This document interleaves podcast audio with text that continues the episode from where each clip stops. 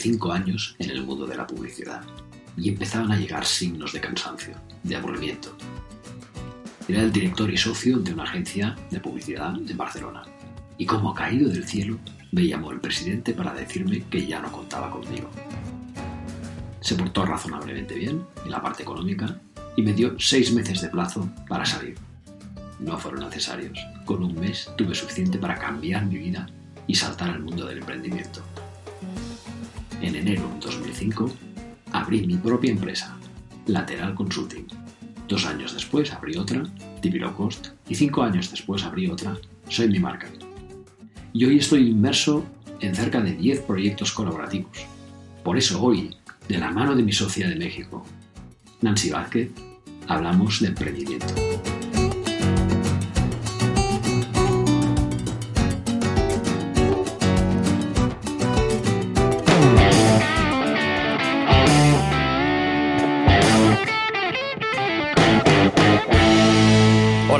Soy Guillem Recolons y te doy la bienvenida a Todo de Jamarca, tu podcast de marca personal. Y por si es tu primera vez, te cuento que este podcast va de marca personal, de su proceso de gestión, lo que conocemos como personal branding, de relato personal, de comunicación personal, propuesta valor y todo lo que nos ayude a conocernos mejor, diseñar nuestra estrategia y nuestro plan de visibilidad.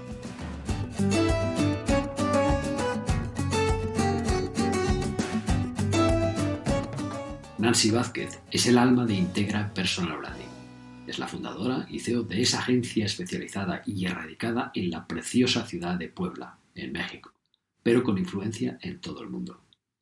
De hecho, debo confesar que la seguía hace años y que la primera vez que estuve en México hace unos cuatro años, aunque estaba dando una formación en Querétaro, al acabar decidí viajar en taxi y atravesar dos estados hasta llegar a Puebla para conocer a Nancy, a Alan y a su genial equipo.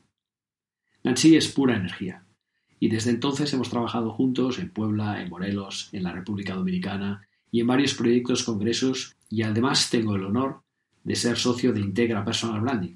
Vamos, que gracias a Nancy tengo un pie en mi tierra y otro en América. Como os decía antes, Nancy es mi invitada hoy para hablar de una relación perfecta, personal branding para emprender. Y nadie mejor que ella, una emprendedora infatigable y que lleva muchos años junto a su equipo de Integra ayudando a emprendedores a encontrar su camino.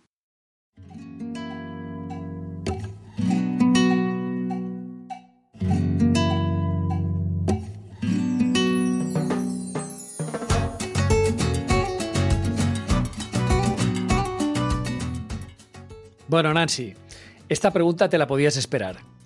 ¿Quién es Nancy Vázquez y qué relación tienes con el mundo de los emprendedores? No, eh, pues bueno, para empezar, soy una emprendedora, soy emprendedora desde que recuerdo y justo esto es lo que me lleva a, entrar en esa relación con el mundo de los emprendedores. Aprendí a, a, emprender desde muy joven, muy chiquita y, este, y entonces eso me llevó a una dinámica en donde vi eh, una necesidad eh, en el mercado del emprendimiento de gestionar la marca personal. Entonces, soy especialista en gestión de marcas personales, pero eh, inicio en el mundo de los emprendedores. Por eso es que estoy muy relacionada con este mundo porque creo que el, emprendedor es, es una profesión, es un estilo de vida que tiene que tener diferentes herramientas como la gestión de la marca personal y entonces ahí es donde nos relacionamos y, me gusta ayudar a los emprendedores porque hay una, una tendencia y, yo digo que el mundo es de los emprendedores, de los que decidimos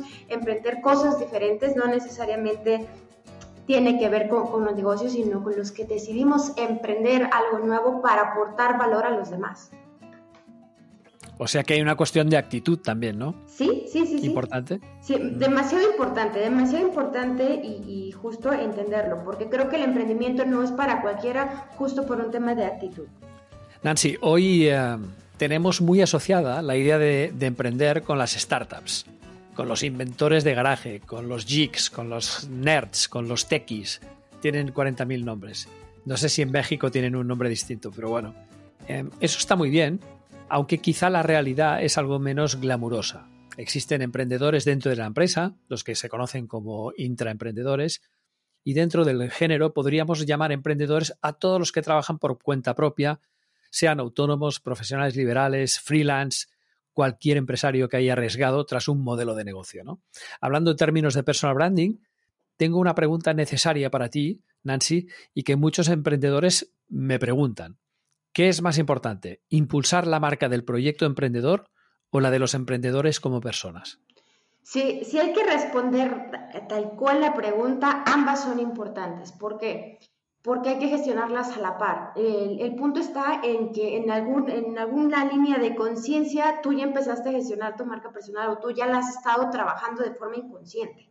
Ahí, ahí va, la diferencia. De forma consciente dices, ah, ok, tengo un proyecto, quiero impulsarlo, quiero hacerlo, y entonces dices, tengo que promocionar, tengo que hacer, y tienes incluso más conciencia en tu proyecto que en tu propia marca personal.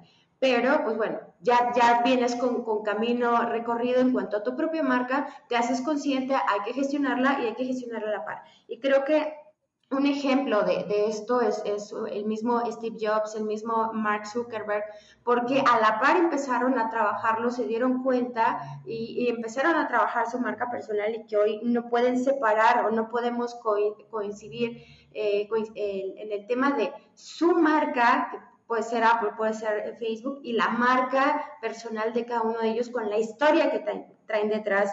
Lo mismo acontece que a lo mejor no es emprendimiento con, Michael Jordan y Nike en, este proyecto en el que trabajaron juntos. Y entonces aquí es, ¿qué, es primero, el huevo o, la gallina? No, volvemos como, como a ese tema y es como de bien. Si tú estás emprendiendo, dale fuerza a tu marca personal, empieza con tu marca personal y una vez que tengas determinado tu proyecto, tu modelo de negocio, tengas claridad, ve avanzando también sobre ello. Entonces vamos a decir que tu marca personal lleva pasos adelantados de tu proyecto de emprendimiento. Enfócate primero tu marca personal para posteriormente poco a poco ir avanzando en tu nuevo proyecto. Exacto. Yo siempre digo al emprendedor, que me dice, bueno, que es que yo no tengo, tengo cero experiencia en mi proyecto emprendedor, digo, no te equivocas, tienes tanta experiencia como todos tus años. O sea, al final el, proyecto emprendedor nace de ti y la experiencia está en ti, tú eres quien lo pone en marcha, por tanto, al final es cierto que las empresas y las marcas no existen, pero las personas sí existimos, ¿no? Y somos al final las personas las que estamos detrás de los proyectos. Con lo cual yo creo que es bastante, es bastante claro. Bueno, eh, la tercera pregunta, bueno, tú me conoces, sabes que tengo muy puesto el foco en la, en la propuesta de valor como el alma de un proceso estratégico y de gestión de marca personal. Si normalmente se trata de un tema crítico, para, eh, yo creo que para el mundo emprendedor me parece más crítico, especialmente dada tu respuesta a la, a la primera pregunta, ¿no? Entonces, ¿qué consejos darías a alguien que empieza para ser relevante en cuanto al valor que ofrece y para ser diferente en cuanto a la forma de ofrecerlo? Eh, indispensable empezar con un benchmark, pero también eh, autoconocimiento. Primero, conocerte, saber qué vas a proponer, cómo lo vas a proponer y, y responder esa famosa pregunta. ¿Qué haces y cómo lo haces? Una vez que entiendes eso, sabes tu diferencial. Considero que no competimos que sí podemos entrar al mercado y que parece que vamos a competir de forma directa, pero cuando tú entiendes en el área de autoconocimiento qué te hace diferente, como decías, Guillem, con, el tema de la propuesta de valor, con el tema de, esta alma, entonces va a ser mucho más fácil para ti ofrecerlo, pero sin, eh, sin no, olvidar voltear a ver el benchmarking. ¿Por qué? Porque a veces aparecemos en el mercado diciendo que somos los primeros o el, número uno, pero no estamos realmente viendo el mercado y si ya hay alguien digamos, con ese título. Y entonces ahí es donde podemos incluso perder nuestra propuesta de valor porque no nos estamos diferenciando e incluso estamos dando, ofertando algo repetitivo. Para mí estos son los dos puntos de valor a eh, eh, responder antes de poder ofertar y entonces decir, ¿qué ofrezco? Y quién más está haciendo y cómo lo está haciendo. Para mí esto es muy, muy importante. Entonces, autoconocimiento y benchmark.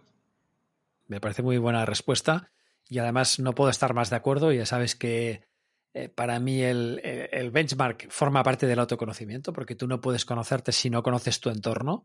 Y por tanto es, clave para mí estar ahí. O sea, este es un punto para mí absolutamente esencial. Y sobre todo porque cuando hablamos de diferenciación, la historia es que si tú acabas ofreciendo algo de mucho valor, pero lo ofreces de la misma manera que lo ha hecho antes otro gran emprendedor, al final estás sumando, estás trabajando más para la marca de ese otro emprendedor anterior a ti que no para la propia tuya, ¿no? Con lo cual, eh, yo creo que es por eso es tan importante la diferenciación siempre que esté asociada con valor. Exacto. Y, me recuerdo una frase tuya, Guillem, que, este, que se, trata que cuando imitamos la marca o el ADN de otros, pues lo que hacemos es reforzar la, marca del otro. Y que esta frase me encanta. Sí, sí, y además esto tiene que dar mucha rabia, ¿eh? decir, oye, yo, yo aquí haciendo un esfuerzo tremendo y al final quien se va a llevar el mérito es precisamente la persona que, bueno, que tuvo la idea por primera vez o que lo patentó, que lo creó y yo solamente soy un impulsor o un, o un seguidor, ¿no? O sea que ahí yo creo que toda la razón. Bueno, tú sabes que suelo llamar superpoderes a los valores. ¿eh? Todo esto viene ya de una charla TED de hace algunos años Em, hoy somos muchos los profesionales que no nos conformamos con unirnos a, personas que tengan grandes competencias. Eh, ya tenemos en cuenta los valores, eso es muy importante. Son los factores que hacen compatible que una persona o un proyecto con otra persona o otro proyecto, ¿no? Entonces, los equipos que funcionan bien, eh, eh, tenemos claro que no solo es porque complementen competencias, sino también porque coinciden o complementan valores. Nancy, ¿tú qué consejos darías al, emprendedor para identificar sus valores y también los de las personas eh, de su entorno con las que va a trabajar? hay, una, pues una herramienta sencilla, detenerte a reflexionar. Cuando tú tienes un emprendimiento, ¿qué estarías dispuesto a hacer y qué no estarías dispuesto a hacer? Porque justo nuestros valores son eh, nuestra brújula y son aquello que nos va a, delimitar las acciones. Entonces creo que es reflexionar, reflexionar sobre lo que sí estarías dispuesto a hacer, incluido eh, estarías dispuesto ejemplo, a robar, a hacer, no, no estaría dispuesto a eso, no estaría dispuesto a faltar a mi palabra, a este, exigir eh, de más, a, cobrar por algo que no me corresponde, ¿ok? Entonces tiene que ver con valores como lealtad, respeto, honestidad y vamos a irlos identificando. Crear una lista de los valores que tú consideres que tienes y también voltear a ver a las personas que están externas a ti para ayudarte con un feedback y que tú puedas identificar tus principales valores y puedes hacer un match, un ajuste de tus valores, el cómo tú te estás viendo, cómo te están viendo los demás. Y entonces, adicional a ello, para poder ver a los otros, a las personas con las que vas a trabajar, preguntar de alguna forma cuáles son sus principales valores, qué es lo que ha realizado, cuál es el, valor que destacan las terceras personas para ellos y entonces también ajustarlos a ti. De alguna forma, cuando nosotros tenemos claros nuestros valores, atraemos a las personas que tienen valores similares a nosotros. Pero si no, los, si no los aclaramos, entonces, pues bueno, va a llegar eh, cualquier tipo de persona y va a decir, quiero trabajar contigo. Y a lo mejor como yo no lo estoy preestableciendo, no estoy teniendo claridad, nos vamos a atrever a tener personas con las cuales no coincidimos. Y aquí, pues bueno, ya, ya podemos eh, correr un riesgo eh, diferente.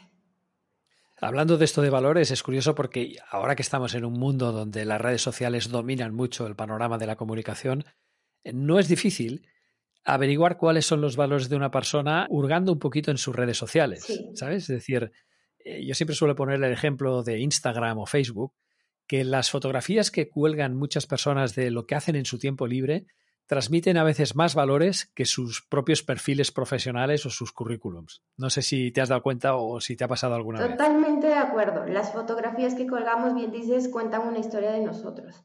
Y entonces, pues bueno, vamos y, quienes podemos eh, esculcar, vemos, vemos qué hay, qué, qué tipo de información y adicional a la fotografía, los textos con los cuales se respaldan. Entonces, sí, hay muchísimos valores ahí y pues para muchos incluso peligro en cuestión de oportunidades, cuando no están siendo conscientes de, esos valores que están colocando en sus redes. Bueno, voy por la quinta pregunta. Toda marca personal necesita un impulso para hacerse visible, relevante, reconocida. Y en el caso del emprendedor necesita un impulso más agresivo. Los modelos lean de negocio, como los que conocen, eh, conoces como el business model y muchos otros, requieren en este caso un retorno un poco más rápido del habitual. Y eso pide técnicas de marketing personal de respuesta rápida. Para eso no hay nada como el conocido como growth hacking. estuve viendo eh, en Inbound Cycle que el growth hacking obedece a técnicas y recursos para ayudarte a generar oportunidades comerciales y de branding basados en las experiencias de todo un equipo de profesionales de marketing digital. Bueno, ejemplos de ello pues pueden ser eso, los modelos freemium, exclusivas, gamificación, etc. ¿Crees que este impulso prioritario y urgente justifica que un emprendedor prescinda de su fase de autoconocimiento y estrategia para centrarse únicamente en su modelo de comunicación, networking, conversión? Definitivamente no, el autoconocimiento es base. Es, eh, si nos vamos por el tema de comunicación, eh, bien lo decías por ahí también en un post, es empezar por el tejado y no por los cimientos. El autoconocimiento te va a dar las bases incluso para tú saber qué estás dispuesto a hacer, qué no estás dispuesto a hacer, cómo eh, si, este tema del mundo del emprendimiento te es sencillo, si no te es sencillo, si requieres de, especialistas que te acompañen porque tú no tienes eh, conocimientos, porque sabes tus fortalezas, tus debilidades y entonces te vas a acompañar a los demás. Cuando empezamos por estos puntos, entonces en algún punto del proyecto podemos parar por falta de autoconocimiento. Es, algo que también a lo largo del tiempo he identificado porque pues porque no, no, nos hemos detenido en esta fase. Entonces, digamos que, que empiezan a ver un proyecto eh, flojo y pues bueno, vamos, vamos a detenerlo. Y puedes incluso tener algún tipo de resultado, porque, porque fue muy buena la comunicación, pero también hay algo que empieza a faltarte, que ya nos vamos sobre un propósito más allá eh, del tema comercial. Entonces, sí considero que no nos podemos brincar el autoconocimiento y si ya estamos avanzados, pues bueno, trabajarlo a la par para poder tener un mejor resultado, porque el autoconocimiento nos va a llevar a trabajar y pensar en un mediano y largo plazo más que en un plazo corto. Sí, yo, yo a veces utilizo un, un símil, que es, imagínate que vas al médico y nada más llegar le pides que te haga una receta de las pastillas que tienes que tomar. Claro, lo primero que te preguntaría el médico, bueno, pero ¿cuál es, cuál es su diagnóstico? ¿No? Déjeme hacerle un diagnóstico, déjeme hacerle una serie de preguntas para saber cuál es su dolencia, su problema, y luego veremos cuál es el pronóstico. Pues yo creo que aquí es lo mismo, es decir, eh, hay demasiadas personas que la literatura del marketing digital las lleva directamente a trabajar en modelos de comunicación muy agresivos sin haberse parado a pensar cuál es el diagnóstico. Doctor, ¿qué me pasa? Sí. Doctor, ¿qué me pasa? ¿no? Y entonces yo creo que este es un tema. Y en cuanto al propósito, pues no puedo estar más de acuerdo. Yo creo que es uno de los trabajos que, por lo menos a nivel personal, más, más eh, partido le he podido sacar al descubrir que no fue una cosa rápida, al descubrir cuál era mi propósito y sobre todo al dotarlo de un plan de acción para que mis mis acciones, mis propuestas sean coherentes siempre con el propósito. Yo creo que esto es algo absolutamente clave. Bueno, última pregunta, Nancy. Hay un blog eh, bastante famoso que se llama Blue Media que define 10 estrategias de lo que hablábamos antes de growth hacking para acelerar la puesta en marcha del proyecto emprendedor. Entendamos, imaginémonos que este proyecto emprendedor ya ha trabajado en todas sus áreas de autoconocimiento y estrategia y ahora dicen, bueno, ahora lo que queremos es hacer una aceleración muy fuerte. Y entonces aquí lo que hacen es combinar la marca personal del impulsor con la del proyecto, con el proyecto, marca, servicio, producto, lo que quieras. Entonces, entre estas técnicas, el blog de Blue Media destaca el modelo freemium, la gamificación, eh, las técnicas de afiliación, marketing de afiliación, el crowdfunding, los concursos, el remarketing, o retargeting también se va a veces, ¿no? El efecto wow, ¿eh? esta especie de formatos que son absolutamente espectaculares, muy caros, ¿no? Pero que tienen un impacto muy fuerte. Eh, la venta urgente, ¿no? Si, si lo compra antes de tal día tendrá un descuento de tanto. La técnica Scraper o recurrir a, influencers o microinfluencers, ¿no? Entonces, eh, yo estoy seguro que conoces más de uno de estos modelos digamos, growth hacking para hacer crecer muy rápidamente un negocio, pero bajo tu experiencia desde Integra Personal Branding con centenares de emprendedores a vuestras espaldas, ¿podrías decir si alguna de estas estrategias funciona mejor que otras? ¿O, quizá conoces alguna estrategia más que haya podido funcionar para estos emprendedores? Creo que cada, cada estrategia va, va a funcionar de acuerdo a la personalidad y el perfil del emprendedor. No te voy a decir, mira, es que el efecto wow va a funcionar para eh, mujeres o hombres. Creo que depende mucho de, eh, número uno, personalidad. Número dos, eh, lo que quieren echar a andar, la propuesta de valor que tienen para poner en, el mercado, porque no es lo mismo. Y creo que aquí entra la personalización, que esta es eh, la principal técnica eh, a la hora de echar a, andar un modelo y de, de trabajarlo a la par de una marca personal.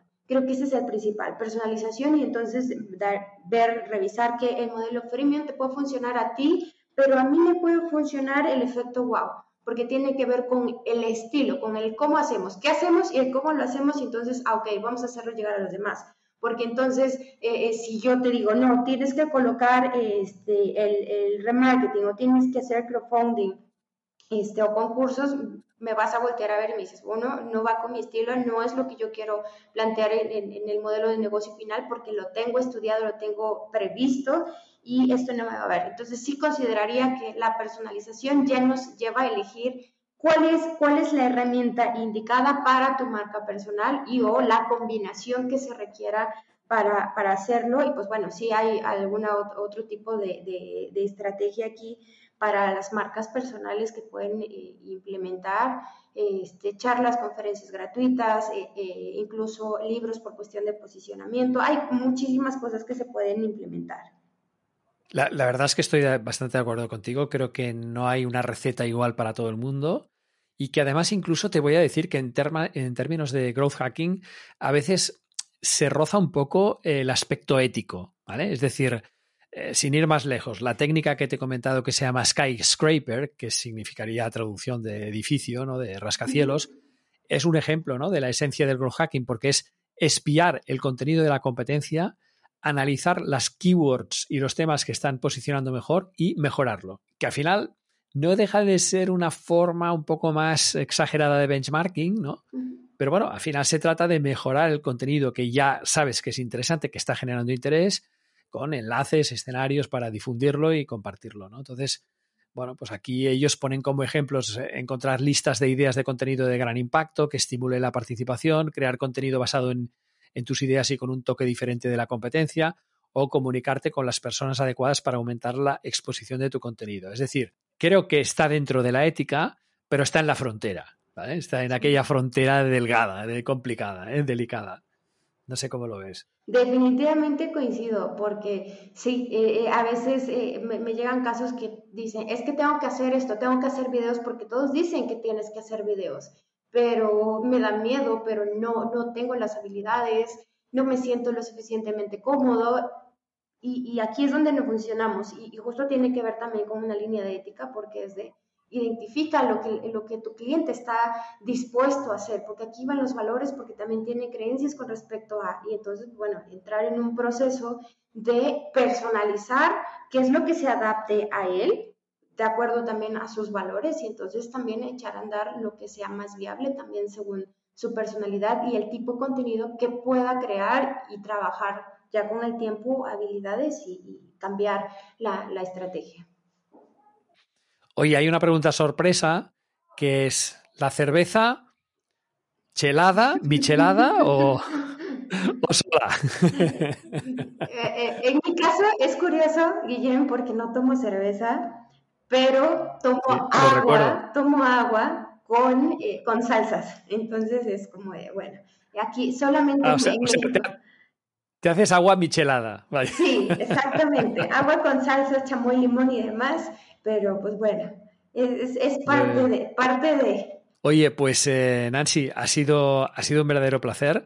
Yo estoy muy contento de haber hablado eh, por primera vez en mis, en mis entrevistas, que tampoco es que lleve muchas, pero bueno, eh, pretendo tener muchas a final de este año, con, con, alguien del otro lado del Atlántico y más con alguien que es mi socia en Integra Personal Branding México, que esperemos que sigamos haciendo buenos proyectos juntos y, muchas gracias por tu participación, de verdad. Que así sea, Guillem. Eh, eh, ya, sabes que, nosotros muy contentos de, tenerte como socio. Muchísimas gracias por la invitación. Eh, sabes que estamos siempre, siempre pendientes y abiertos de todo lo que haces, todos los proyectos y por lo mismo acá. Sabes que estamos esperando que podamos vernos y, aquí te estamos esperando de este lado. Muchísimas gracias por todo. y además piensa que cuando alguien me dice he estado en México, lo primero que le pregunto es, ¿has estado en Puebla? Y si me dicen que no, le digo, entonces no has estado en México. O sea que soy, soy embajador de Puebla también, ¿eh? que lo sepas. Muchísimas gracias, no, muchísimas gracias. Y aquí, pues los esperamos a, todos por aquí en, en, México. Aunque no a ver si la, pandemia, si la pandemia nos deja dentro de poco. Que así ¿eh? sea, sí, ya. Así sea. Un gran abrazo. Un abrazo muy grande. Chao, Guillem. Espero que te haya gustado esta entrevista con Nancy Vázquez, mi socia de Puebla, México, de Integra Personal Branding. Si te ha gustado, nada, la compartes, si te apetece, te suscribes al podcast y te espero la próxima semana. Un fortísimo abrazo.